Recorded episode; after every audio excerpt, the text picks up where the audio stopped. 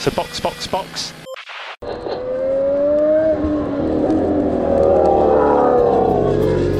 Você me vira a cabeça, me tira do sério,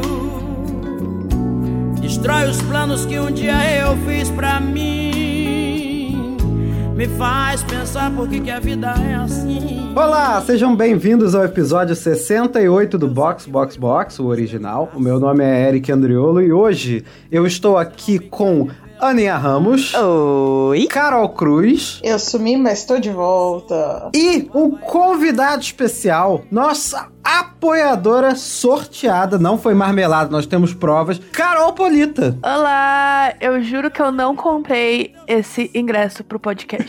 Olha, eu botei minha cara numa live, a gente usou sorteador, a gente fez mó coisa, mó cuidado pra não ser marmelada, aí a gente vai e tira quem? Politinha. Mas fica, fica de prova que eu sou muito querida, que até os programas entendem que eu sou muito querida desse podcast. Sim. O, o algoritmo escolheu é. e a gente tem que obedecer o senhor algoritmo. É isso. Hoje a gente vai fazer um episódio que é a recapitulação da temporada pela metade. A temporada que aconteceu até agora, né? A gente abre o coração para falar dos pontos altos, os pontos baixos, os pontos muito baixos, os pontos tenebrosamente baixos, os pontos puta que pariu Ferrari. O que, que você tá fazendo Ai, com a sua Deus vida? Os pontos perdidos.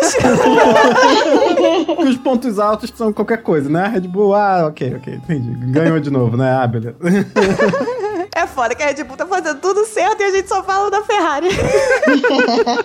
Mas é aquilo, lá quem tá ganhando muito bem, tá fazendo todo o serviço, ninguém repara. É que nem aquele Ninguém aluno repara. muito bonzinho da sala, a professora nem repara que ele tá ali. Se bobear, toma até um cuecão.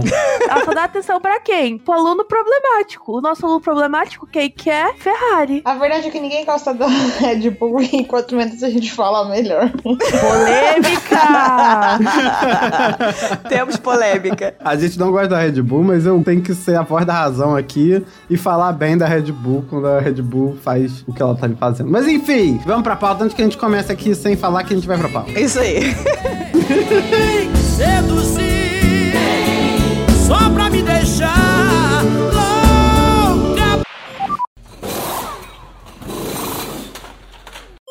Ok, olha só, eu acho que o grande assunto que a gente tem, sem sombra de dúvida, é o retorno do meme da palhaçada da Ferrari.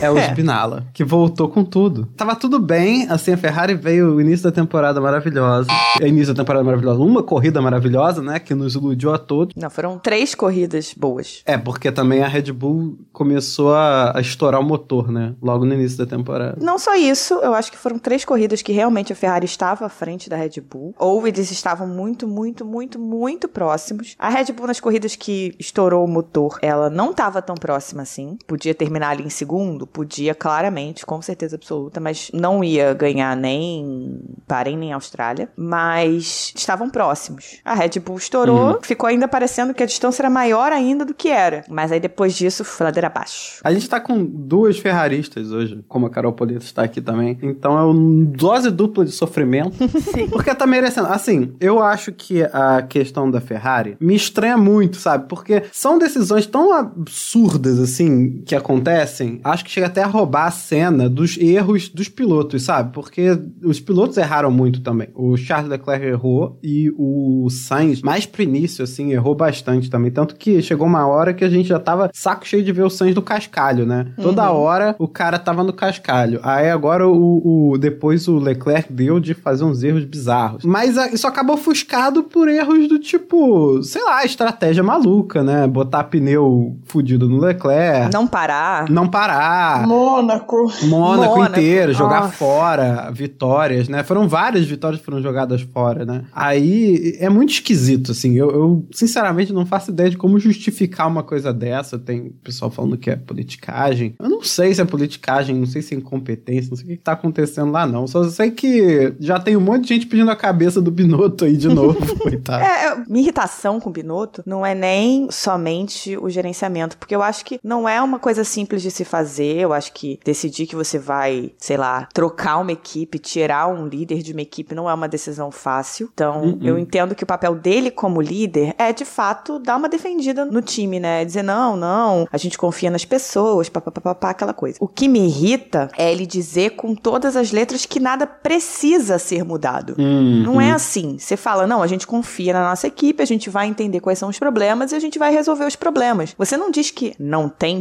problemas, que nada precisa mudar. Você não precisa mudar pessoas, mudar a equipe para mudar algo, sabe? Existem coisas que você pode fazer dentro de uma equipe para motivar, para treinar, para melhorar o desempenho, sem que você necessariamente precise trocar pessoas. É, eu acho assim, a gente falou dos erros dos pilotos, né? Mas a gente percebe que os pilotos eles estão errando mais do que ano passado, porque eles estão sob essa pressão, né? De Uhum. temos um carro, mas não temos apoio, e daí a impressão que dá assim, quando tá indo bem, eles queriam tirar o máximo do máximo, e daí acabaram errando. Os erros de estratégia, não preciso nem pontuar aqui, né? Os N erros, as decisões erradas, até mesmo a gente vê pelos rádios, assim, das conversas, vai dando um Uhum. nervoso, Uhum. assim, vai dando um nervoso. E eu tava lendo aqui um texto, justamente que o Bonotto fala que ele está deprimido com a situação da Ferrari. Cara, isso lá é fala de um chefe de equipe? Pera, você fala que tá deprimido com a situação da equipe, mas que não tem nada para mudar? Ah, não faz É. sentido. Eu sempre falei assim que o Binotto, ele foi um ótimo engenheiro pra equipe. Ele foi assim fenomenal, ele é muito inteligente, mas como chefe de equipe ele realmente deixa muito a desejar. E a gente tá vivendo uma fase que a Ferrari ela tá muito fechadinha naquele, só as garotas italianas. Tipo, a gente tem que fazer com o que a gente tem em casa. E a gente sabe que Fórmula 1 não é assim que funciona, né? Não adianta você se fechar e achar que a tua equipe vai ser só ali no teu nacionalismo e que aquilo ali vai dar certo. Pô, se você precisar ir pra outros países, procurar em outras equipes funcionários, você tem que ir. Então eu acho que a Ferrari ela tá errando e ela parece que ela gosta de errar porque ela continua, tipo, em erros que a gente fica assim, meu Deus do céu, amada, para. Tem umas questões de estratégia que eu já vi lendo análises, né? Eu já vi gente falando de questão de politicagem. Não acredito. Apesar de achar que, a- que o Santander tenha alguma influência, eu não, não acredito em politicagem nesse nível. Eu vi uma muito interessante, mas que eu acho que diminui demais o Sainz, e eu acredito no Sainz muito mais do que essa análise, de que como o Sainz não está no mesmo ritmo que o Leclerc de corrida, e isso não está mesmo, tá? Não, não é exagero. É, Os É. dados mostram que ele tá tipo 0.2, 0.3 abaixo. Sim, isso me deixa muito brava. Só fazendo um parênteses, Aninha. Uhum. Em alguma corrida eu comentei, gente, acho que foi numa, na última sprint que teve na Áustria, eu comentei assim: o ritmo do Charles é claramente melhor. Não estou entendendo o que a Ferrari está tentando fazer. E nossa, o pessoal me classificou. Ai, porque é melhor, porque ele não passou, porque não sei o que. Na corrida o moleque foi lá e deu um pau. Tipo, mostrou que ele tinha realmente mais carro e etc. Mas o pessoal, não, como assim ele tem mais ritmo? Era claro, e a gente vê pelos treinos livres, pela classificação. Não tem como a gente negar isso. E a Ferrari, ela ama negar isso, né? E não só isso, assim, acho que essa questão do por que, que não passou na pista é um risco você botar dois pilotos da mesma equipe para batalhar. Não é à toa que Mercedes e Red Bull simplesmente viram pro piloto que está mais lento e falam: filho, deixa o coleguinha passar. Porque é um risco para eles disputarem na pista. Por isso que quando a gente fala de deixar passar, de trocar, não é simplesmente porque, ah, eu gosto mais de um, eu gosto mais de outro. É porque, pensando na estratégia da equipe, você precisa do carro mais rápido na frente. Aí, dentro dessa análise, tá? O que eu li de uma análise que foi interessante, mas eu achei que diminuiu demais o Sainz, é que a Ferrari estava tendo que usar o Leclerc para poder cobrir a falta de ritmo do Sainz. Então, por exemplo, Sei não. quando eles não pararam o Leclerc em Silverstone, foi porque o Sainz estava com um pneu muito ruim e se eles não tivessem parado o Sainz, o Sainz ia cair de segundo para sexto. E aí ia ser um 6 em vez de um 4. Na Hungria, pararam o Leclerc mais cedo do que devia e botaram um pneu duro, porque o Sainz não estava com ritmo e ele ia ser engolido. E o Leclerc tinha mais chance de resolver a questão do pneu, porque o Leclerc estava fazendo os pneus médios renderem muito melhor do que o Sainz. E os pneus médios do Sainz não estavam rendendo, e de repente o Leclerc seria capaz de fazer com que os pneus duros durassem mais. Assim, explica um pouco, mas não me convence, porque por mais que o Sainz tenha um ritmo levemente abaixo do Leclerc, não faz sentido. É, o problema dessa análise análise é que é comum o segundo piloto ou um dos pilotos estar alguns centésimos atrás Exato. do piloto que é melhor. Isso acontece. E normalmente é o segundo piloto que vai cobrir, não é o primeiro, Aham. né? Você usa a, a equipe usa o segundo piloto, o segundo piloto no sentido do, do piloto mais lento, tá, gente? É como se fosse um grande problema o Sainz ser só dois centésimos atrás, sei lá, do, do Leclerc, que é rápido pra cacete. Exatamente. Eu acho até que na Hungria a diferença estava maior, porque eu não sei o que, que arranjaram no setup do Sainz, que o carro dele estava horroroso. Eu não acho que tenha sido o Sainz especificamente, não. Eu acho que o setup dele tinha alguma coisa que estava destruindo os pneus muito mais do que o Leclerc, tá? Uma outra consideração que eu vi que eu achei interessante também é que assim, o Leclerc, ele precisa amadurecer um pouco na forma como ele lida com a equipe. Ele abaixa a cabeça pra qualquer coisa que o Pitwall fala pra ele. Porque a gente vê o Sainz falar assim, olha só, não, entendeu? E a gente não vê o Leclerc falar, olha só, não. O Leclerc fala. Mas não faz. Porra, você vai falar assim, não, eu vou entrar. E o Pitwall vai falar não. E aí você entra de qualquer maneira e o Pit não vai estar pronto. Ah, os caras se aprontam. Vai ser muito pior. O Leclerc faz os mesmos pedidos, exatamente os mesmos pedidos que o Sainz. As mesmas coisas. As respostas dos pitwalls são completamente diferentes das respostas do, do Chave pro Leclerc, do Adame pro Sainz. Quando o Sainz pede alguma coisa, o Adame normalmente aceita. Quando o Charles pede alguma coisa pro Chave, o Chave fala: a gente vai ver, a gente vai ver, a gente vai ver e não volta. Mas isso sempre, esse chave sempre foi assim, né? Sim. Ele é um saco. Mas aí você não pode dizer que, que assim, as pessoas estão falando muito que o, o Sainz tem feito as estratégias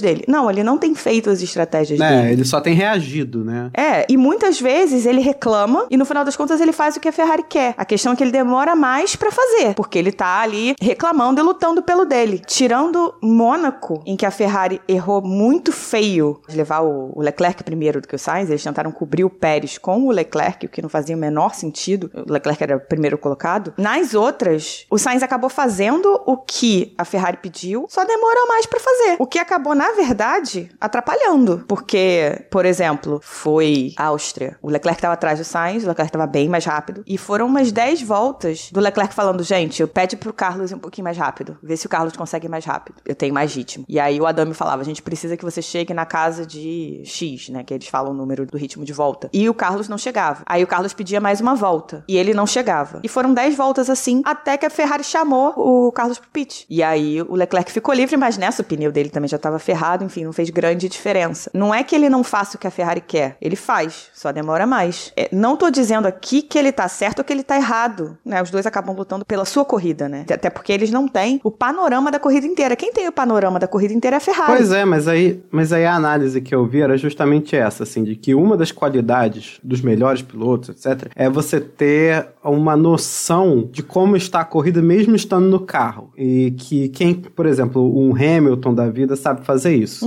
Ele olha, ele sabe mais ou menos o que está acontecendo ali. Até o Vettel é, é bom nisso também, sabe? E consegue dar pitaco na estratégia de dentro do carro. E que o Leclerc não tem ainda muito essa habilidade. Então ele não percebe, talvez, na Não. hora que ele tá sendo garfado como outros percebem. Essa era a opinião, assim. Essa opinião é de quem não, nunca escutou um rádio do Leclerc na vida.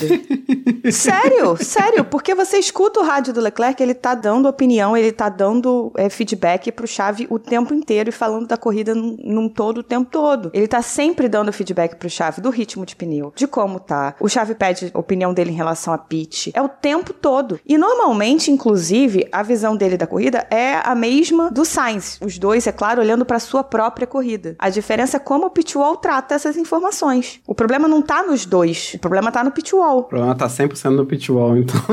Sim, o problema tem sido sempre no pitwall. Assim, tirando erros deles de direção, o Leclerc na França, em Imola, o Carlos na Austrália, se eu não me engano, teve mais um que eu não vou lembrar agora, que ele foi parar na Brita também, foi Espanha. Tirando esses erros pontuais, dificilmente as, as informações que eles dão pro pitwall, os dois dão pro pitwall, estão erradas. É muito difícil, muito difícil que eles estejam errados. Os dois normalmente têm a mesma leitura. A diferença é como o Pitwall tá, tá levando isso. E aí a sensação que eu tenho é que o Pitwall não tá olhando a corrida como um todo. Tá, cada Pitwall tá olhando pro seu piloto. Uhum. E aí não vai funcionar, porque você não tem como botar os dois pilotos na mesma estratégia no mesmo momento. É, tá uma zona. Essa a, a conclusão é que tá uma zona. Sim, é realmente muito frustrante. Principalmente porque acaba caindo, chegando numa hora que chega um embate, principalmente entre os fãs, é claro, dos dois pilotos, entendeu? Porque fulano tá indo melhor que ciclano, não sei o que, tal, tal, tal. E, cara, no final das contas, os dois podem ir bem, mas se a equipe não tiver olhando todo para resolver as questões que, que surgem, por exemplo, um tá mais rápido que o outro, ou um precisa trocar o pneu enquanto o outro não necessariamente precisa, e eles não trabalham isso da melhor forma, não adianta o, o Carlos ser melhor que o Charles, o Charles ser melhor que o Carlos, porque nunca vai ser refletido o que tá acontecendo, e a equipe nunca vai ganhar os pontos que precisa ganhar. Eu acho que pros fãs, talvez a pior parte disso é que a gente acaba ficando por, sei lá, incompetência. É incompetência para mim. Parece que é simplesmente isso, sabe? Sim. Por incompetência, a gente fica sem uma batalha pela liderança do campeonato. Sim. Porque a Red Bull praticamente já ganhou. Agora é só continuar fazendo o que tá fazendo, porque nem que a Ferrari ganhe tudo, eu acho. A Ferrari, eu acho que assim, o Leclerc tem que ganhar tudo e o Verstappen não pode ficar em segundo em tudo. Exatamente. É isso. É a única possibilidade de a Ferrari levar alguma coisa nesse campeonato. E vai ser de pilotos, que de construtores, É. eu acho que já era. E eu não acho que não vai rolar, não. E o Binotto falou, né? Ah, não, ainda dá pra ganhar.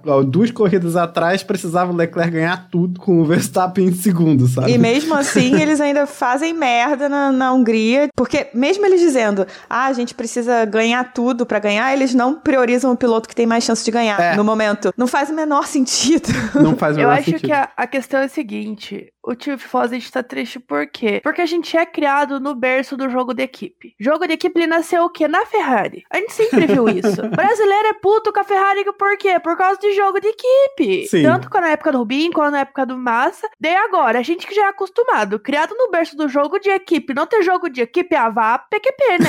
É isso.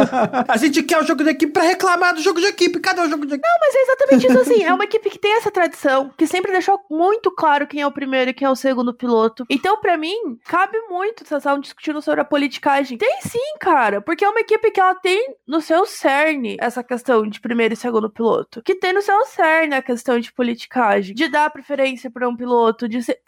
Tem, tem, não vamos mentir. Só que esse ano eles resolveram, talvez por questão de patrocínio, talvez por N questões, que eles vão fazer essa vibe neutra. E essa vibe neutra está matando a equipe. Hoje a gente tem que lutar pelo quê? Pra manter o P2, porque a Mercedes vai pegar ele da gente. Sim. Porque se manter esse ritmo, porque a Mercedes está mantendo os pilotos pontuando numa zona muito boa, enquanto a Ferrari não tá. Então a gente vai acabar ainda perdendo o P2 de construtores. E de tudo. É legal o tifose, que os tifoses já são assim. A gente tem que. Entendeu? É torcedor, É, cara. O Tifose é, É torcedor de verdade. Porque o Tifosi ele é o mais perto do torcedor de futebol que a gente tem da. Fórmula 1. Aham, sim, Exatamente. tô 100%. O resto é piada. Então, é bem isso. O mais perto que a gente tem de pessoas se reunirem e irem destruir uma sede de equipe é o Tifose. E tá de lá faltando, pichar hein? Maranello é o quê? É o cara que torce pra Ferrari. É o mais perto que a gente tem disso. Os fãs que foram lá na Gestônia Esportiva entrevistar, né? Perguntar pro Chave o que que ia acontecer. e aí filmaram o Chave.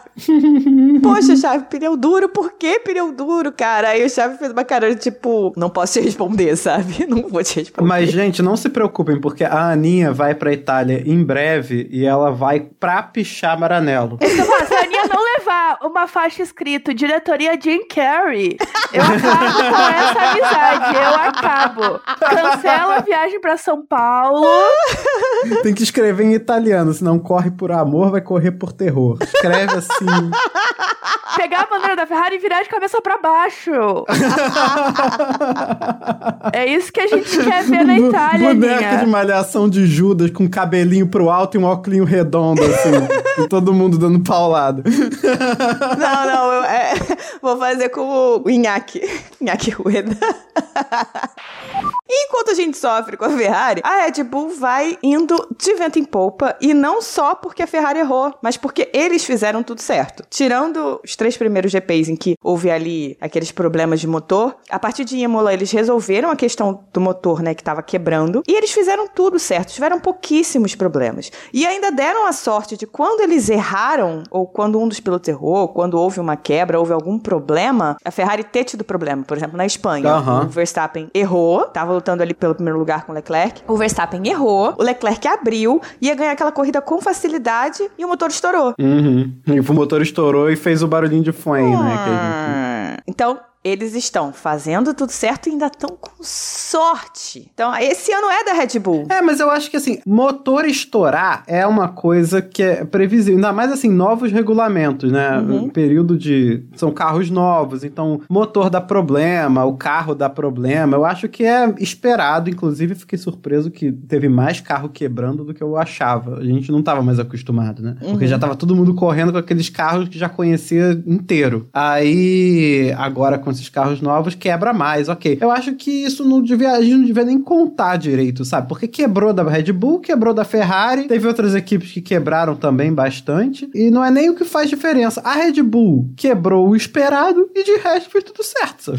Sim, assim, o desenvolvimento do carro tá perfeito, os pilotos estão indo muito bem, o Pérez está sendo excelente segundo piloto, porque o, o segundo piloto que a Red Bull queria e que tanto procurou, Uhum. conseguiu encontrar no Pérez. E o Verstappen tá em outra categoria, assim, sinceramente. O Verstappen tá correndo como um campeão de Fórmula 1 deve correr. Tranquilo, sabe? Quando erra, se recupera. E com o apoio da equipe. E com o apoio da equipe. É, o Verstappen tá fazendo um trabalho exemplar ali na frente. Aí o Verstappen consegue correr sem pressão, só com a pressão dele mesmo com o carro, né? Aquela pressão do atleta que precisa performar. Não tem uma pressão de que a equipe vai errar, não tem uma pressão de que, ai meu Deus, meu motor vai estourar. Não são preocupações que passam pela cabeça do piloto naquele momento e ele consegue fazer a corrida que ele precisa fazer. A tranquilidade de um Hamilton numa Mercedes de qualquer outro ano. Exatamente. Se estourar um motor, paciência, mas assim, não é uma preocupação que ele tenha o tempo todo, né? Eu acho que a Red Bull, ela justamente tá entregando o que uma equipe campeã precisa entregar, né? Exatamente. Consistência, bons pilotos, trabalha por aqueles pilotos para melhor estratégia, para o melhor carro. Eles falaram do problema que teve. E na verdade, os problemas que a Red Bull teve foi mais ligado ao combustível,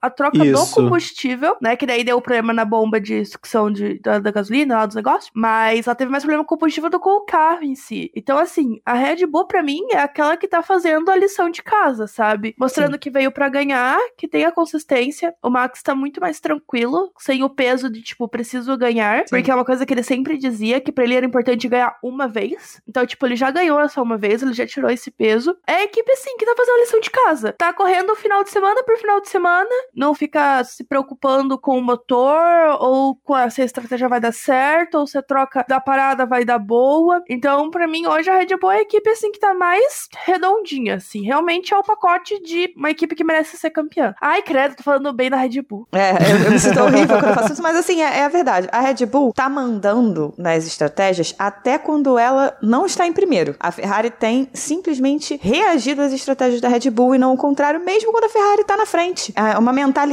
ali da estratégia da Ferrari que não bate com o que tá acontecendo na pista às vezes. Ficou a mentalidade de 2020, 2021 em que, sabe, a luta era ali pelo meio de campo, você não tinha grandes chances de ganhar, Pra você ganhar tinha que pra tentar ganhar, porque não ganhou, né? Tinha que arriscar uma coisa muito louca, tipo Leclerc na Turquia ano passado, que ficou na pista com a pista super molhada, demorou séculos pra entrar, porque ele tava tentando fazer uma coisa diferente pra ganhar a corrida. Mas a diferença de como eles estão lidando com o campeonato é muito grande. A Red Bull equipe está lidando com o campeonato como uma campeã. A Ferrari não. A Ferrari tá lidando com o campeonato como a que tá atrás e tá fazendo isso desde que estava na frente. E esse é o problema. Se ela tivesse lidado como campeã, como a equipe que tem chances de vencer, como a equipe que tem o piloto que tem chances de vencer, ah, desde o início, a partir de Mônaco. Se Mônaco tivesse funcionado do jeito que tinha que ter funcionado, usando a cabeça de quem quer ganhar o título, quem tá focado em ganhar o título, as coisas podiam ser um pouco diferentes, porque mesmo com os erros, as coisas estariam mais próximas e aí você consegue dar inclusive menos pressão. Eu não sei se o Sainz teria errado na Espanha se não tivesse pressão, se o Charles não teria errado na França se a pressão não fosse tipo você precisa ganhar essa corrida, entendeu? Porque a pressão vai fazer diferença, principalmente você precisa daquela vitória e só a vitória realmente vai fazer diferença no seu campeonato. É muito diferente do cara que tá correndo, quer ganhar, tem a pressão de si mesmo de que quer ganhar, mas que não ganhar aquela corrida não vai fazer grande diferença no seu campeonato. Que é o caso do Verstappen, entendeu? Ele quer ganhar, é óbvio que ele quer ganhar, ele vai ganhar o tempo todo. Mas se ele chegar em segundo, não vai mudar o campeonato dele. Mas eu queria só puxar daí a terceira equipe do campeonato, que é a Mercedes. Isso. Porque assim, ao ponto que a Red Bull agora tá dominante, a Ferrari tá correndo contra ela mesma, a Mercedes ela começou muito mal a temporada, mas como ela deu a sorte de ter dois pilotos brilhantes, iniciantes, né? Então, estavam fazendo ali tripas corações com o carro que pulava mais que não sei o quê. Mas é uma equipe que vem numa retomada e numa melhoria constante. E assim, estão sendo inteligentes. Eles entendem sua posição no campeonato, optam pela consistência e pela melhoria. Então, assim, a Mercedes eu vejo que ela vem para mostrar para as outras equipes assim, como que você faz uma retomada, sabe? Uhum. Não é com desespero e correndo em círculos. Não, pô, vamos parar, vamos pensar, a gente vai dar o mínimo de estrutura e consistência para nossos pilotos. A partir daqui, agora a gente vai lutar por alguma coisa. E eu vejo que a Mercedes ela foi muito genial. Ela entregou um carro muito merda e depois falou assim: opa, vamos começar essa retomada. Eu acho que o contraste é o que a Aninha tava falando antes, só que aplicado à Mercedes. A Red Bull tá correndo como campeã desde o início. Acerta tudo a estratégia, então nem se fala. A Ferrari tá correndo como midfield desde o início, mesmo quando tava liderando o campeonato. E a Mercedes corre como campeã. Sabe, você vê que a primeira vez que teve uma oportunidade, eu não lembro agora qual foi a corrida, que o pare... era possível, que o Hamilton liderou um pouco e tinha a possibilidade de ganhar. Você vê que imediatamente a estratégia da Mercedes foi estratégia de quem vai ganhar a corrida. Imediatamente. Entrou na hora certa no pit stop, colocou o pneu correto, apoiou ele, fez tudo. Você via aquela Mercedes que estava pronta para ganhar um campeonato, apesar de estar tá em, sei lá, qual lugar, no abismo, tá Exatamente. tá ferrado, entendeu? Enquanto isso, a Ferrari com tudo, a faca e o queijo na mão, taca o queijo na parede e enfia a faca em si mesma várias vezes. É isso. É isso. É, mas é bem isso. É justamente ter essa mentalidade de tipo, cara, a gente pode ganhar, vamos trabalhar para isso. A gente não tá trabalhando pra beliscar um pódio, não. A gente entra toda a corrida pra ganhar. A gente entra toda a classificação pô, entra toda a classificação pra ser pole, então a gente entra toda a corrida pra ganhar. Então falta esse desenho na equipe, né? E que é uma coisa que a gente vê claramente na Red Bull e a gente vê na Mercedes mesmo eles estando em terceiro no construtores. Então é algo assim que acho que a Ferrari tem que aprender um pouquinho com as amigas ali de, de paddock. com as amigas. Com as migas. Eu acho que a Mercedes já melhorou bastante esse carro horroroso, hein? Ele já tá de uma consistência, ele já não tá mais quicando e você já começa a ver os pilotos tirando desempenho do carro Uhum. muito bem. E eu acho que tem uma forte chance agora na segunda metade do campeonato a Mercedes passar a Ferrari e terminar em segundo de construtores. Eu também acho. Forte chance. Porque o carro tá ficando bom. Se a Ferrari não entendeu o que ela precisa fazer em relação à estratégia e começar a acertar esse tipo de coisa, facilmente a Mercedes vai passar. E ainda tem outra questão. O motor da Mercedes não tá quebrando. A Mercedes ainda não precisou trocar de motor. É verdade, a consistência da Mercedes tá muito boa. A Ferrari, já confiabilidade. em Spa, vai ter que trocar o motor do Leclerc de novo. Mas é aquilo, né, gente? A gente não teve troca de motor pra esse ano. A gente teve mudança na aerodinâmica. Então, pra mim, era muito mais que claro que a Mercedes ela teria um motor consistente, né? Uhum. Porque isso é o que ela fez nos últimos anos. É, teve só a questão da mudança do combustível, né? É, e do combustível, mas eles se deram bem, entendeu? Então eles conseguiram Sim. ali manter o motor que eles vêm entregando nos últimos anos, da era MGUH pra frente ali, que é perfeito. Uhum. Tiveram problemas com a aerodinâmica, lutaram um pouco pra conseguir solucionar e traz aquela consistência da equipe campeã também. Exatamente. Então, é bem isso. A Ferrari ela vai acabar perdendo pra Mercedes e pra Red Bull de novo. Sim. Mais um ano, galera. É, a Honda fez um bom motor para Red Bull nesses últimos anos, fez a mudança do combustível, deu aquele primeiro problema, consertou já como Red Bull Powertrains, né? Mas a gente sabe que é o pessoal da Honda que faz esse apoio, enquanto a Ferrari teve que fazer um motor novo em 2021 e mudou de novo para 2022. Mas o motor da Ferrari nem é ruim, teve e o motor problemas. mesmo, mas quebra. É, que é, Ele é problema de rápido, mas confiabilidade. quebra. Foi o caso que a Alpine falou no início do ano. A gente vai querer fazer um motor rápido e resolver a confiabilidade, porque a confiabilidade a gente consegue fazer atualizações. Eu quero dizer é que não tem aquela diferença que tinha esse tempo todo durante o, o período, esse período híbrido, que a Mercedes tinha um único motor Sim. que era 100% e os outros ou quebravam o tempo todo ou eram horríveis, né? Mas, gente, essa questão do motor da Ferrari, como que funciona? A Ferrari, ela entregou um bom motor esse ano. Ele é rápido. Só que a Ferrari, ela ainda tem problemas crônicos de aerodinâmica que ela está compensando com o motor. Todo final de semana que eu vejo que o pessoal fala que o Binotto, que os, que os engenheiros falam assim, "Ah, não, a gente vai liberar mais potência, meu coração dói. Por quê? Porque eles estão liberando mais potência porque eles ainda não acertaram a aerodinâmica do carro. Então, o que Uhum. acontece? Eles forçam o motor muito mais que as outras equipes porque eles ainda têm outros problemas. Então, assim, eles têm um bom motor, conseguiram um motor rápido, mas eles ainda têm outros problemas que eles estão suprindo com o motor e é por isso que ele dá tanta quebra. Porque ele está forçando o motor a até o, o limite dele, né? Que a Red Bull tá super rápida na reta, né? E eles, É. têm- eles não podem dar esse mole porque o tamanho do DRS tá absurdo. É, mas de qualquer forma, a Ferrari tem trabalhado para melhorar essa o, o motor de combustão, né? E tem um ERS novo vindo aí. Por isso também que precisa de novas trocas de motor. Então, Leclerc deve trocar em Spa, Carlos deve trocar em Zandvoort para que os dois cheguem com motor praticamente novo em Monza e os dois com as atualizações de ERS e de motor a combustão para tentar diminuir essa questão de quebras. Mas nessa brincadeira, como eles já trocaram motores antes, nessa altura do campeonato eles vão ter que largar de trás de novo, né? Perde posição de novo, tem que escalar o pelotão todo de novo. É muito mais complicado. 5 mil corridas de recuperação da Ferrari numa temporada, né? Pois é, aí, assim, Ferrari já sabia provavelmente que o motor tinha esse risco, que eles tinham esses riscos com o motor. Acho que por isso que eles ficavam falando: não, gente, esse ano é pra pra gente voltar a ganhar corrida, não é pra gente ganhar campeonato, papapá. Não, antes do campeonato, estavam falando que iam ser campeões. Não, a O Ferrari. Leclerc e o Sainz estavam falando que iam ser campeões. O Leclerc e o Sainz sempre querem ser campeões. Se você perguntar pro Leclerc e pro Sainz, vamos ser campeões? A gente quer ser campeão. Mas o Binotto, em momento algum, falou que a gente vai ser campeão. A gente, o Binotto sempre falou: a gente tem que voltar a ganhar, a gente quer voltar a ganhar corrida. Só um parênteses, que tem aquele vídeo ótimo da Fórmula 1, que eles perguntam qual é o maior sonho dos pilotos. Todos eles Uhum. respondem que é ser campeões, menos o Tsunoda que fala que é ter um restaurante. Aham. Então aí é uma discussão. Tipo, ai, porque assim, que todos eles vão falar. O único que não fala é o Tsunoda, que a vibe dele é, é rodar o mundo com a Fórmula 1 comendo bem. Bom, olha só, tem uma coisa que eu queria, antes da gente entrar nas equipes e, e nas notas e tudo, porque a gente falou muito da fofoca, já tem um episódio inteiro pra falar da Silly Season relacionado a Daniel Ricardo, e a gente já passou muitos episódios falando mal e bem do Ricardo, passando pano, mas agora eu queria uma análise, assim, de primor, né, um primor da análise, assim, uma capacidade objetiva enorme. Daniel Ricardo, uma merda ou só ruinzinho? Vamos lá. Cara, o Daniel não tá entregando o que a McLaren esperava, mas eu acho que foi muito mais culpa dele não entregar ano passado do que esse ano. Porque ano passado, pelo menos, a equipe tava acertando. Esse ano, ele não tá acertando e a equipe não tá acertando e a equipe tá fazendo bosta em cima de bosta. Então, não dá pra colocar a culpa do Daniel dessa temporada lixo nele, Uhum. porque é um encontro de dois li- grandíssimos lixos. Então.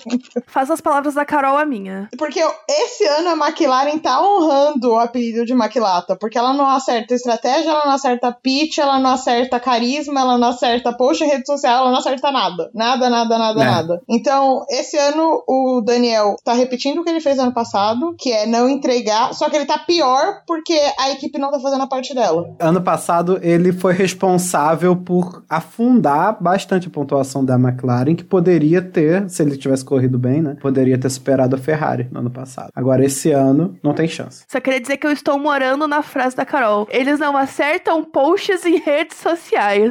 Não, é porque é tipo literalmente isso. Porque assim, a rede social é pra gan- é, angariar fã, pra, né, trazer os, os que já estão mais próximos. Aí, tipo, tá rolando toda essa novela com o Daniel e eles tentando arrancar um suco do Daniel, fazendo postzinho do Daniel com Lando, postzinho enaltecendo o Daniel, sendo que todo mundo tá sabendo que eles estão queimando o atleta, sabe? Tipo, fica quieta, sabe? Não posta nada. Você não vai postar sobre a novela que tá rolando, não posta nada. Eu Uhum. acho que o Daniel teve uma questão muito forte de perder completamente a sequência, né? Quando ele saiu da Red Bull, ele decidiu sair da Red Bull, e eu até eu entendo a decisão dele, e foi pra Renault, ele teve um ano com um carro Renault que não era lá essas coisas, né? É, e aí se readaptou com o carro. Aí o segundo ano dele na Renault foi bom, foi um ano muito bom, Uhum. apesar do carro da Renault não ser maravilhoso. O Daniel, a pilotagem do Daniel foi muito boa na Renault. Se ele tivesse, por exemplo, na Red Bull, ele tinha lutado por alguma coisa. E aí ele decidiu ir pra McLaren, saiu da Renault, que ia virar Alpine, né? E porra, a McLaren em ascensão, papapá, vambora, vou ganhar bem, vou pra um carro bom. Foi pra um carro bom que simplesmente não se encaixou com ele. Cara, e é assim, o Daniel é meio conhecido por, no primeiro ano, seu ano de adaptação. Só que o problema é que ele foi pro o primeiro ano dele na McLaren, era com a McLaren muito boa. Tipo, a McLaren tinha pegado o P3, sabe? É, no campeonato Uhum. de construtores. Então, ele tinha que já chegar entregando. E o Sainz era muito consistente na McLaren. Então, Uhum. assim, se a McLaren tivesse errado tivesse ruim no ano que o Daniel entrou, a gente não tava sentindo essa diferença. O problema é que a McLaren tava muito bem. E aí, a McLaren, mesmo vindo de um ano que ela ganhou uma corrida, que ela conseguiu um P1 e um P2 numa corrida, ela perdeu o P3 no campeonato de construtores, porque ela não teve consistência, porque o Daniel não conseguiu entregar consistência. Uhum. E aí chegou no segundo ano dele, que normalmente é o ano que ele assenta e entende Engata. o carro, é um novo carro de novo. Espera pra pensar nisso. É um novo carro de novo. E é um novo carro que a equipe não tá reconhecendo. É um carro que nasceu mal, todo mundo viu que nasceu mal. Ele não tem essa coisa de extrair o extra do carro que o Lando, por exemplo, tem tido. E a equipe não tá ajudando. Não tô dizendo que ele tá dirigindo bem, ele não está dirigindo bem. Mas é muito mais difícil do cara pegar um ritmo, pegar uma sequência, quando tá tudo dando errado, sabe? Cara, eu, eu ainda acho que essa habilidade de se adaptar, ela pra mim é uma das habilidades mais importantes do piloto, sabe? Então, diminui muito a minha estima pelo Ricardo ver tanta dificuldade de adaptação. Porque, par, assim, o que faz você olhar pro piloto também e falar, nossa, esse cara é muito bom, é que assim, ele senta em qualquer coisa que tenha quatro rodas e um motor e ele faz o negócio ir rápido, sabe? Uhum. Eu acho que é isso que mostra pra gente, assim, que o piloto é natural da parada, ele sabe sentir aquele carro. Ele sabe, pô, aqui não tá dando certo, vou fazer desse jeito. Olha, Deus. Porra, se o Daniel Ricardo teve um ano inteiro na McLaren pra fazer isso. Tá bom, conseguiu uma corrida, mas foi em circunstâncias doidas e também a McLaren nessa corrida tava mais rápida que todo mundo que sobrou, né? Depois disso, nada. Entendeu? Assim, fica demorando. Ah, mas não adapta. Ah, mas tem que adaptar. Poxa, cara, eu- foi a mesma coisa que me fez perder a graça do Vettel, entendeu? Que tipo, o Vettel é, trocou de carro e nunca mais fez aquilo que ele tava fazendo, sabe? Teve uma época aí que ele realmente pilotou pra caramba, mas aí depois começou esse papo, ah, é por causa da adaptação, não sei o que. Pô, cara, assim, adaptação a gente entende, sabe, seis meses. Dois anos, aí eu acho que já é problema de qualidade do piloto, sei lá, cara. Eu não consigo passar muito pano, não. Só pra fazer uma comparação com o Vettel, porque eu vi uma análise legal. Uma threadzinha curta, um fiozinho curto no Twitter falando um pouquinho sobre estilo de pilotagem. E eu vi uma descrição muito legal sobre o estilo de pilotagem do Vettel, que eu acho que se encaixa muito bem aqui pra falar dessa questão da adaptação. Dizia que o Vettel, ele é um perfeccionista. É, Uhum. Ele vai sempre buscar a melhor entrada da curva, a melhor forma que o carro vai andar. A linha dele vai ser sempre a mais perfeita. Se o carro não conseguir seguir exatamente o que ele tá mandando, ele começa a se perder. Que era o que acontecia Uhum. com o carro horroroso da Ferrari de 2020, um pouquinho com o de 2019, que era um carro que não tinha downforce nenhum, era muito rápido, mas não tinha downforce nenhum. Então ele perdia o carro. É o que acontece com o Aston Martin, que é um carro muito ruim, e mesmo assim vai estar conseguindo colocar o carro em algum lugar porque tem downforce pelo menos, né? Mas eu achei, eu achei essa descrição muito interessante. Ele é um piloto extremamente rápido e extremamente perfeccionista. Aí o momento que o carro não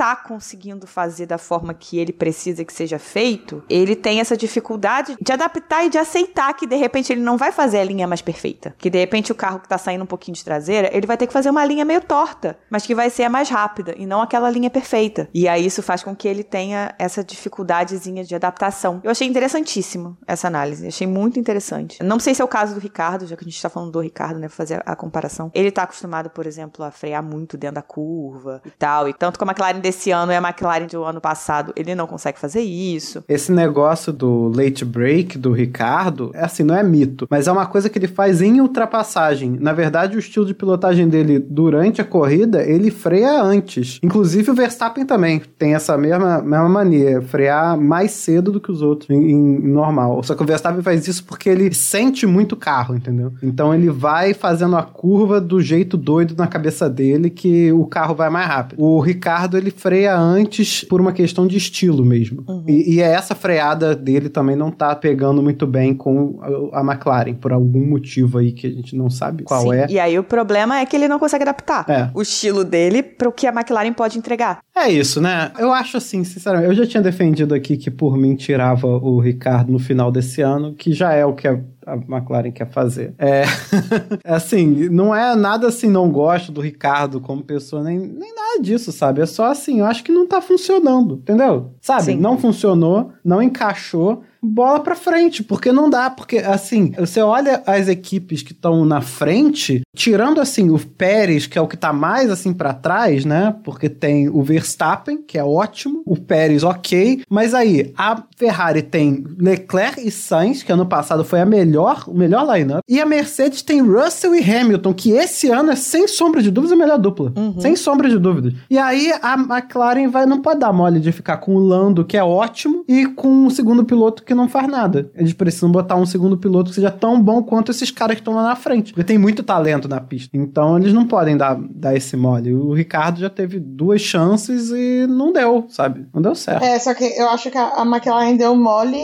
na hora de estruturar esse segundo piloto, né? Porque, querendo ou não, existe uma grande chance de toda essa novela acabar ainda queimando a carreira do Piastri. Eu acho que essa é a minha Ah, maior preocupação. E não acho que o Piastri seja o melhor segundo piloto pro momento, não. Só se ele chegar, chegar arrebentando. É, só se ele chegar arrebentando, porque o Lando é bom, mas ele ainda não é o líder da equipe. Ele ainda não, ele não tem a, a maturidade pra ser líder de equipe. E aí tu vai colocar um outro piloto que é novo, que tá chegando na categoria, que testou uns carrinhos ali da Alpine de vez em quando. Sabe, eu não sei se a escolha de. pode- assim, concordo que Daniel Ricciardo e McLaren não foi um, um casamento que funcionou. E aí é melhor divorciar mesmo. Mas não sei se, se a McLaren ir pro novinho é a melhor opção, entendeu? Mas não tem nenhum veículo disponível. Eu fico dividida um pouco, gente. Ao momento que eu fico assim, meu Deus, o Piastri podia entrar e ser pior que o Ricardo só pra eles verem como é bom. Ou mesmo eu fico assim, nossa, o Piastri podia entrar com dois pés no peito do Lando só pra dar uma, bocha- uma baixada no, no ego. ah, eu do- sou mais essa, do pelo amor de britânico. Deus. vamos, vamos aqui. Eu queria o Piastri voando na McLaren, mas o Ricardo voando na Alpine. Ah, eu acho que ele voltar a fazer dupla com o Oconzinho lá ia ser tudo, gente. A gente sabe que curtir e, se- e mais seguir no rede social define tudo, e o Mickey começou a seguir o CEO Não! da Alpine, o perfil da Alpine. Ele vai pra Alpine, sim. Ah, Eu só sei de uma coisa: se o Ricardo me fecha com a Haas, eu chamo o Eriksen de Deus Mago Supremo Poderoso, porque ele soltou umas previsões no começo do ano que estão acontecendo. E uma delas era o Daniel Ricardo na Haas. E essa vaga, ela existe. Eu preferia ele na Williams fazendo par com o álbum e, tipo, fazendo a Williams crescer, sabe? É É, verdade. Olha só, o Mick Schumacher, eu, eu não acho ele ruim, não, tá? Mas eu só queria falar uma coisa aqui, cara. O quanto Não. que um sobrenome te leva? Não. Leva. Você Sinceramente. não acha ele ruim? Há, três episódios atrás você falou Mick Schumacher. Não, três episódios atrás ele realmente estava assim que não estava dando, mas aí ele deu uma virada e começou a ter bom desempenho. Eu vou reconhecer isso Ah, aqui. tá, ah, tá. Agora, disso pra ficarem, põe o Mick na Ferrari, põe o Mick na Alpine, põe o moleque não tá pronto, gente. Ele tá parecendo o Ken de direita, sabe? Ah, eu consegui esse emprego porque eu mereci. O fato que meu pai é dono da equipe não quer dizer nada. Pô, pelo amor de Deus, né, meu irmão? Eric, eu estarei te bloqueando, retirando o meu apoio desse podcast e fazendo um textão no Twitter. Com licença. Ah, não, é muito hype com o Mickey. O Mickey ele acabou de começar a ir bem. Ele tava indo um lixo até agora. Aí agora ele teve duas, três corridas boas. Só é isso, cara. O cara é rookie, não tá maduro. E a primeira experiência dele na Fórmula 1 foi com aquela Haas, né? É o que basta.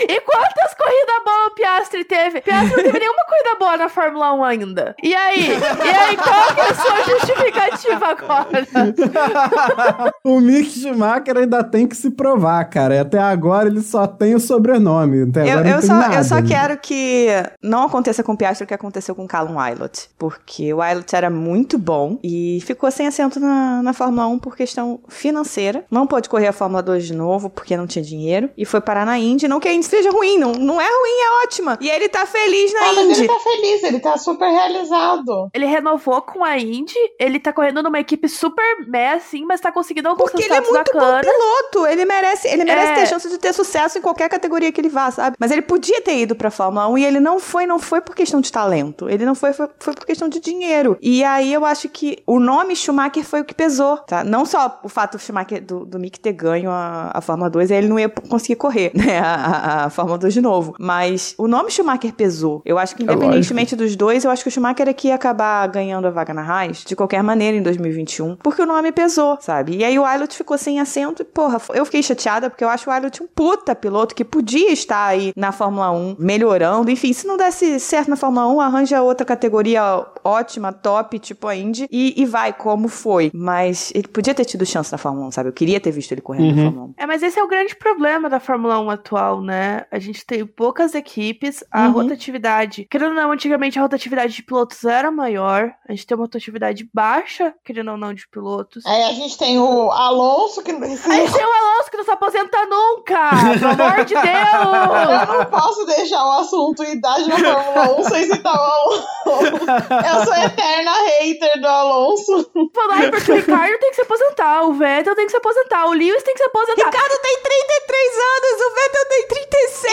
Essa tá aposentando. É, é. E eu acho que essa é a coisa mais Alonso que existe, que é fazer esse cockblock gigante na Fórmula 1 inteira e ficar lá pagando de, de gostosão, comendo uma pipoca. Eu só queria deixar o meu último respiro sobre esse assunto do Alonso. Que é assim: o pessoal taca um hate ferrado no Vettel e no Ricardo que não sei o que se aposentar porque já ficou velho pra Fórmula 1. Mas o Alonso Porra, não tá Ricardo entregando. não tá velho, não. O, o Alonso não está entregando uma boa temporada. Me desculpa, ele fez uma ou outra corrida realmente muito boa. E o cara ainda é cotado pra ser campeão. Ah, vá catar coquinho. Mas o papel do Alonso é atrapalhar a corrida dos outros. É atrasar o Hamilton, atrasar não sei E quem. destruir qualquer equipe que ele entre, ele ajuda a, a moer, né? Ele implode a equipe. Ele é o iceberg das equipes. Cara, ele mandou. Eu não li a entrevista toda, não, a reportagem toda, não, mas ele mandou que o foco dele é sempre destruir o que os outros têm de melhor pra que ele possa ganhar, né? Nossa, realmente. É, é, Eu achei, que tipo- A melhor definição pro Alonso é essa. Eu vou, eu vou achar essa, essa reportagem de novo pra eu ler direitinho o, O título. Alonso é o troll que te desce ao nível dele, sabe? Pra ele ganhar na experiência. É exatamente Porque isso foi que assim, ele cara, faz. não é possível, mano. É uma pessoa legal, ele né? suga, ele suga a energia. É uma pessoa maneira, não é mesmo? Porra! I need to destroy whatever strengths other people have. Eu preciso destruir qualquer força que as outras pessoas têm. Recalcada. Parabéns, Alonso, você é um nojento. Quando ele percebe que ele não vai ultrapassar mais ninguém, ele começa a ficar preocupado em destruir a corrida de quem tá atrás dele, É, entendeu? de não ser ultrapassado e destruir a corrida dos outros. Uma coisa que eu acho muito engraçado, o pessoal fica, ai, porque o Alonso tá fazendo trenzinho, não sei o que, isso é um absurdo. Mas a gente tem que dar os créditos pro Alonso, que ele faz o carro dele ter 10 metros de largura e Aham. ninguém passa o cara. Quando é o Max, ele se abre inteiro. Ah, não, mas daí, né? Que ódio desse velho do caralho.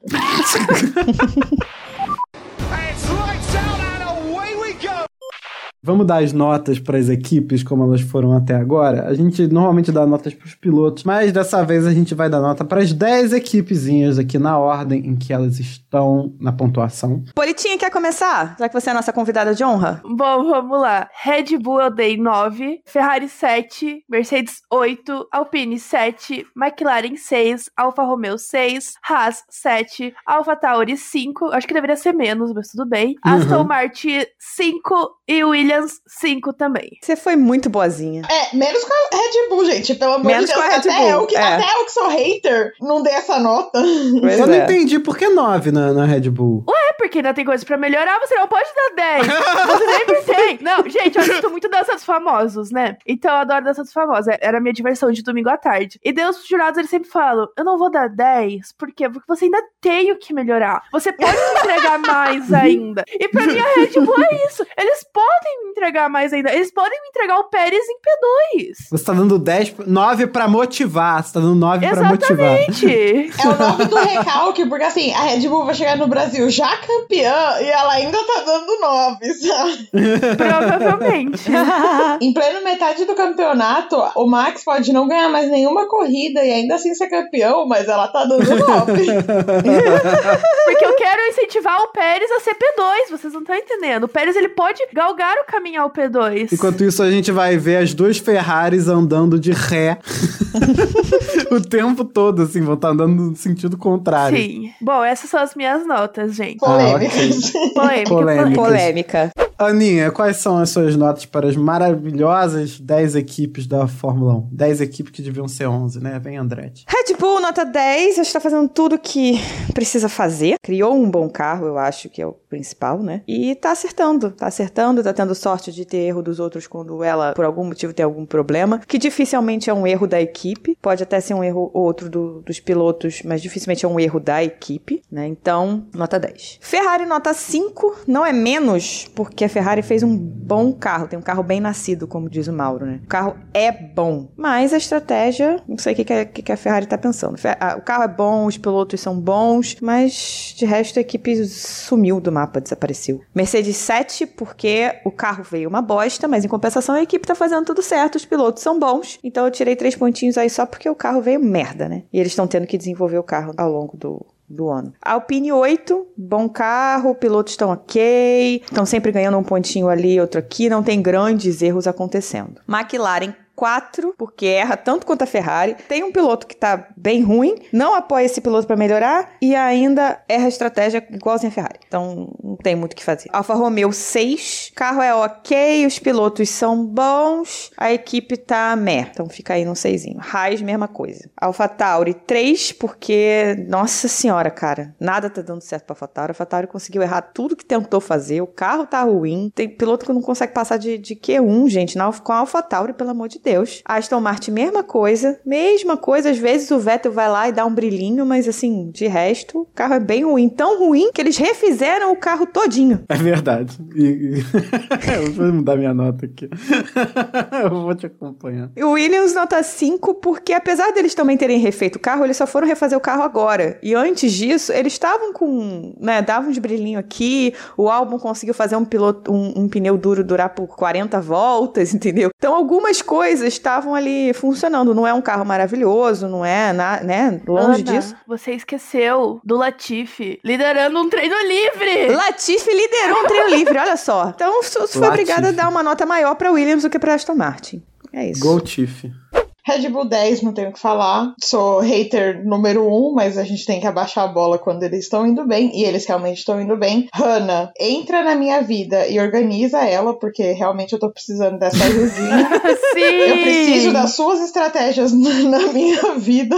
Na financeira também, se você quiser, fica à vontade. Ferrari 7. Eu podia bombardear a Ferrari, mas eu não vou, porque eu acho que não tem nada pior do que você ter potencial pra ganhar e não aproveitar esse potencial. Então fica aí com 7. É, Mercedes 8. O carro começou mal, mas a Mercedes, como uma boa campeã, ela tá se organizando e vai chegar na Ferrari, vai pegar esse P2, a Ferrari vai terminar em P3. Alpine 7. E aí, algumas equipes eu meio que dei uma nota inspirada no que eu esperava da equipe. Eu não achei que a Alpine fosse se manter tão bem assim, e ela tá vindo consistente. Ela não tá consistente no topo, mas ela, na posição dela, tá bastante consistente. McLaren 5, não prometeu nada, entregou o que prometeu. Alfa Romeo 6.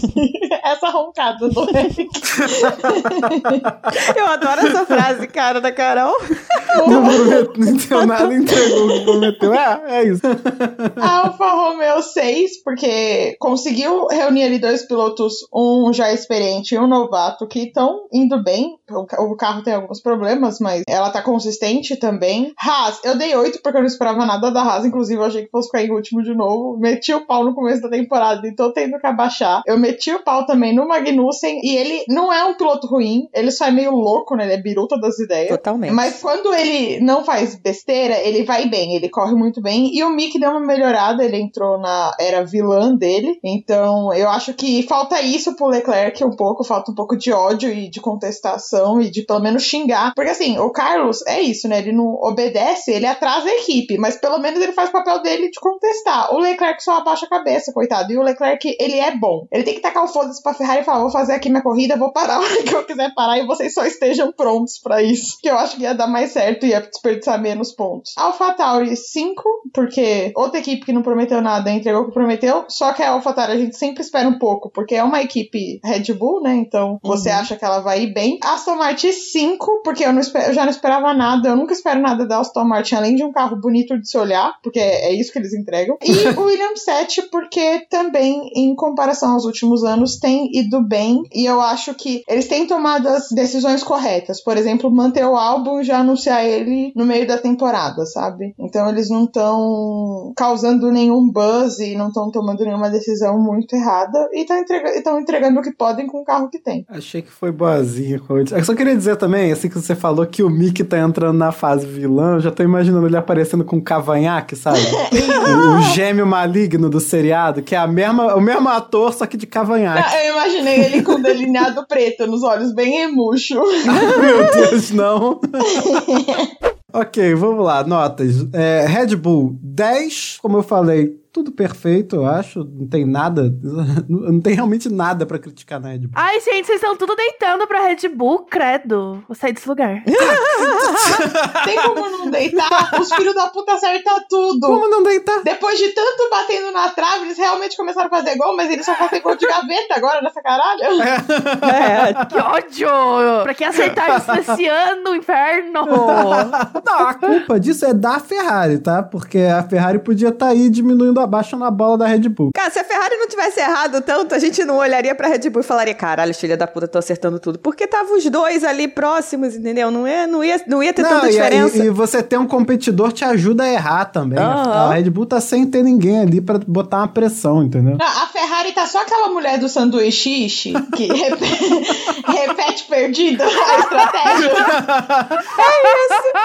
Ruth Lemos. Eu te amo, Carol. Ai, ai. Ok, então a Ferrari eu dei nota 3, é por isso que ela tá falando. Mas é por quê? Porque eu tava vendo as notas embaixo, eu falei assim, pô, eu dei 4 pra AlphaTauri. E eu acho que Ferrari e AlphaTauri foram os grandes desapontamentos, assim. E a AlphaTauri, eu falei, qual é pior? A AlphaTauri, que era ok e ficou ruim, mas ninguém espera dela que ganhe nada. Ou a Ferrari que chegou com um puta de um carro, com os pilotos pra ser campeã, tirou onda e aí começou a dar esbinala toda a corrida. Eu acho que a Ferrari foi pior. Então eu dei nota 3 pra Ferrari. É, tu, tu não levou em consideração o carro base, né?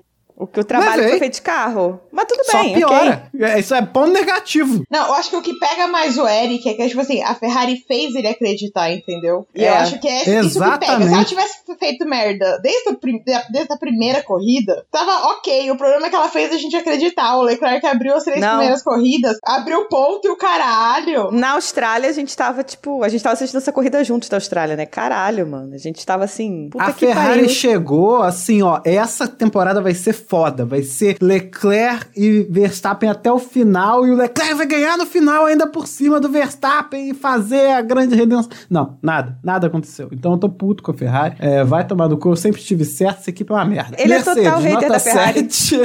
É isso que eu sofro, Carol. É isso que eu sofro. Não, o Eric tá assim, meu sangue não é vermelho. É, Ele tá, nossa bandeira nunca será vermelha, nossa senhora. cadê o compliance desse podcast? Eu quero uma denúncia! Pode fazer uma denúncia. Entrega lá no departamento do não vou ler. Droga.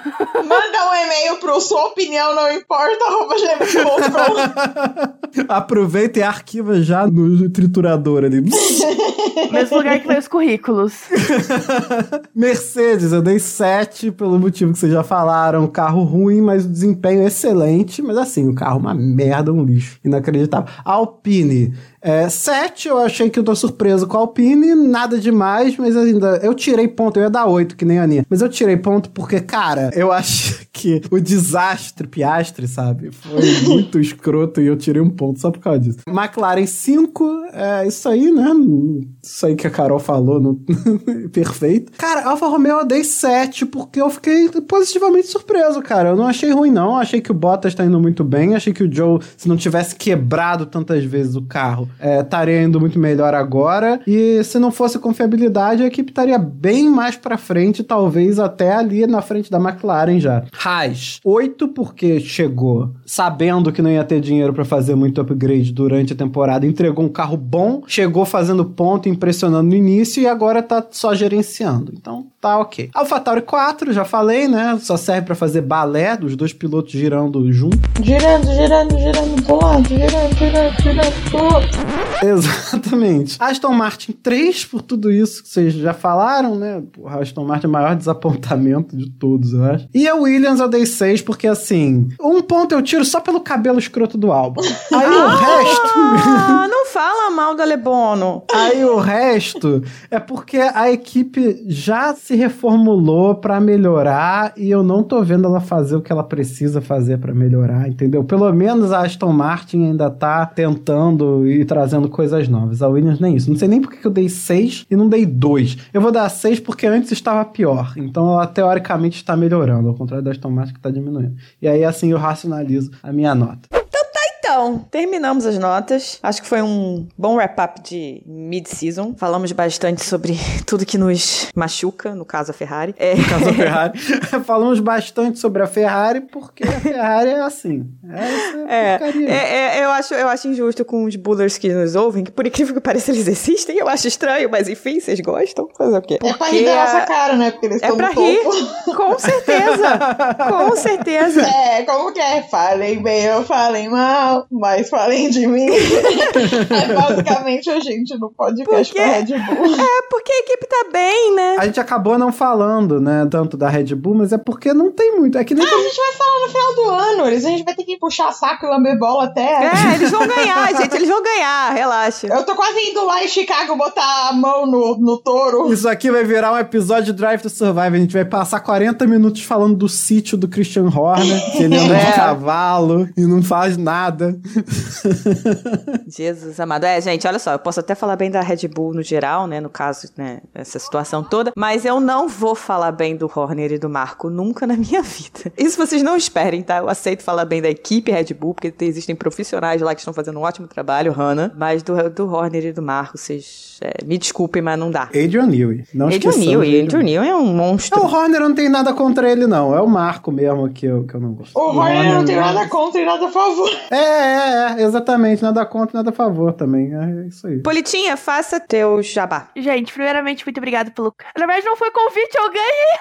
eu ganhei. Eu mereci. Eu, mereci. eu mereci. Ai, gente. É, primeiramente, então, obrigada aqui pelo espaço. Incentivo todo mundo a apoiar esse podcast maravilhoso que é dono do meu coração. Nas minhas redes sociais, vocês me encontram por Carol Polita, Polita com dois T's. Tô no Twitter, tô no Instagram, estou no TikTok também. Onde você procurar, você me encontra. Escrevo de tudo um pouco sobre Fórmula 1, faço alguns memes ruins. E é isso. Me sigam lá. Isso aí, apoiem é isso também, aí. que Carolzinha também tem um apoie-se. Ah, é verdade. Me apoiem também. Se você quiser ser como a Carol Polita, que é uma pessoa que está sensata, exceto por ser ferrarista, é bem sucedida e o maior sucesso de todos é ganhar o sorteio para vir participar do Box Box Box. Então faça como os nossos apoiadores, menos os do Smooth Operator. Esses ganham um muito obrigado de coração de todos nós, todo episódio. O restante são Leco Ferreira, Hugo Rodolfo Costermani, Leonardo Fernandes Santos, Heloísa Gama, Thaís Souza Costa, André Andriolo, Jéssica Cristina Médici, Letícia Lopes Gal, Rodolfo Pinheiro Tavares, Carol Polita, está aqui conosco. Jaime Ferreira Uhul. de Oliveira, Diogo Moreira, Eliane Oshima, Vitor Martins e Bruna Soares. Isso aí. Valeu, gente. Para quem quiser apoiar, então, nós temos planos de apoio, que são quatro, vão de 5 a 50 reais, estão no Apoia-se e no PicPay. Cada um dá benefícios diferentes. O de 50 reais junta todos os benefícios para si. Podem falar com a gente no arroba cashboxboxbox, Twitter e Instagram, ou no nosso e-mail, podcastboxboxbox.gmail.com. Podem mandar e-mail, galera, a gente gosta dos e-mails grandões. Também é a nossa chave de Pix, caso vocês queiram apoiar sem se comprometer. E nos avaliem, cinco estrelinhas, por favor,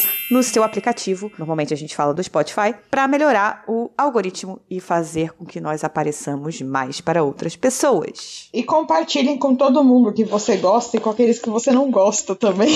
Isso aí. Pega, enfia, faz aquilo. Pega assim o fone, enfia no ouvido da pessoa, dá play e fala: ouve essa porra aqui, desgraçado, entendeu? Faz assim, que é a melhor forma da pessoa ouvir. E você que é buller, apoia apoia a gente pra mandar a gente tomar no cu por e-mail. É, vocês Isso, podem... pra rir da nossa cara. É, a gente vai ler o e-mail de vocês e vai, vai chorar. Não, Vocês podem ganhar o próximo sorteio e vir tirar sal deles aqui. É. Podem, podem. Pode. Inclusive, nós temos alguns apoiadores aqui que são torcedores da Red Bull e do Max Verstappen, que se eles tivessem ganhado, seria um episódio completamente diferente. Com então, certeza absoluta. Ia ser um quebra-pau, casos de família. É isso, gente. Ficamos por aqui até semana que vem, já é é corrida. Ah, Graças Amém. a Deus, gente. Acabou. Acabou férias, Então. acabou. Acabou sossego. Acabou férias. Box, box, box. Box, box, box. Box, box, box, galera. Nos vemos em Spa. Politinha, quer começar? Já que você é a nossa convidada de honra? Começo, falo tudo de uma vez ou vai falando equipe por equipe? Tudo, Tudo de uma de vez. uma vez pra nos influenciar. Ah, peraí que eu tenho que. Ah, ah, peraí que eu tenho que passar o mouse em cima aqui pra ver as notas. Não se preocupe que aqui você não vai ser julgado. Pode abrir tudo, entendeu? Pra gente ver as suas notas. Não se preocupe, ninguém vai te julgar aqui. Ah, não! Ninguém vai te julgar aqui. Completamente errado que eu tô lendo aqui. Ainda bem que a Polita é a primeira. Porque aí a gente corta. A gente consegue cortar com facilidade. Eu tô acionando meus advogados contra esse podcast aqui. Por bullying. Ah, mate, what a drive. What a way to finish the first half of the year. P10 to P1. Fantastic. Yes! Wow, what a race. I think we stayed calm and we won it. Unbelievable, Max. That is right up there with your best. Unbelievable. Fantastic. Amazing result. Well, Who would have thought when we woke up that we were, we were going to win the race?